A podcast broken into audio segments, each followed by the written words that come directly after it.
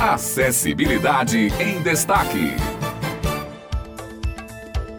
Estamos iniciando mais um programa Acessibilidade em Destaque, o seu encontro semanal com a inclusão social. Bom dia a todos que acompanham a Rádio Tabajara, Beth Menezes e Josi Simão, as apresentadoras do programa, e hoje comigo Simone Elis. Simone, seja bem-vinda.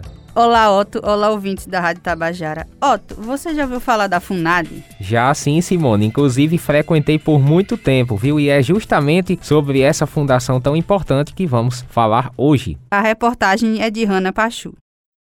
A Fundação Centro Integrado de Apoio à Pessoa com Deficiência, FUNAD, é uma instituição pública estadual de referência no atendimento às pessoas com deficiência, atuando como centro especializado no diagnóstico e reabilitação nas áreas física, auditiva, visual, intelectual e TEA. Maiara Mendes, psicóloga, coordenadora do setor de atendimento à pessoa autista, fala sobre o trabalho desenvolvido pela equipe. Nossa equipe é interdisciplinar e super qualificada, composta por profissionais da psicologia, fonoaudiologia, terapia ocupacional, educação física, musicoterapia, arte terapia, psicopedagogos, pedagogos, assistentes sociais. Então, é uma equipe diversa que busca prestar o atendimento em reabilitação para as pessoas diagnosticadas com TEA, visando a melhoria da qualidade de vida dessas pessoas. Nossa intervenção vai ser principalmente no campo da comunicação, da interação social, que estão bastante prejudicadas no TEA, e também na questão dos padrões restritivos e repetitivos no comportamento, também característicos desse diagnóstico. Fábia Rocha, fisioterapeuta, coordenadora do setor de atendimento à pessoa com microcefalia, conta como funciona o acompanhamento das crianças atendidas.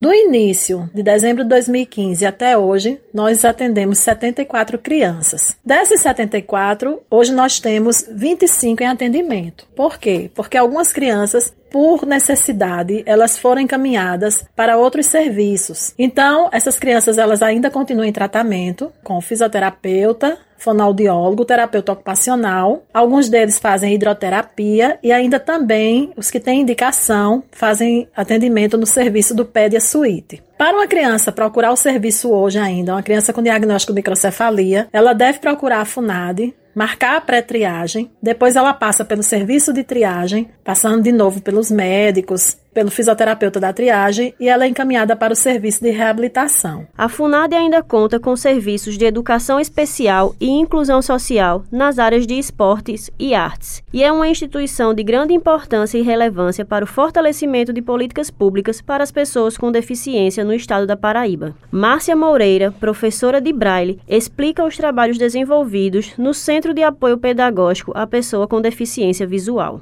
O Centro de Apoio Pedagógico à Pessoa com Deficiência Visual, CAP, tem por objetivos a produção em braille de material para pessoas cegas em idade escolar, a ampliação de material para pessoas com baixa visão em idade escolar, a adaptação de material pedagógico para a comunidade em necessidades específicas e avaliadas pela equipe multidisciplinar. Oferta de serviços como braille, informática, manuscritos, soroban e artes. Vale ressaltar que também são ofertadas capacitações na área da deficiência visual. Os interessados deverão ficar atentos às redes sociais da FUNAD e, caso necessário, fazer contato com o CAP para maiores informações das datas de ofertas desses cursos, dessas capacitações. Eu vou deixar aqui o e-mail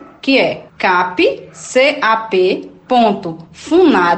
F-U-N de navio A-D, arroba gmail.com ou o telefone que liga direto para o setor, que é 83 3224 0058 trabalhos de suma importância desenvolvidos pela FUNAD. Parabenizo a toda a equipe. E assim chegamos ao final de mais um programa. Como sempre, agradecemos pela sua audiência e estaremos de volta na próxima quarta-feira. Não se esqueça que você pode enviar sugestões de pauta para o nosso e-mail jornalunial.braille.gmail.com. Se você perder algum programa, você pode nos acompanhar pelo Spotify no podcast Colunas Rádio Tabajara. Até a próxima semana.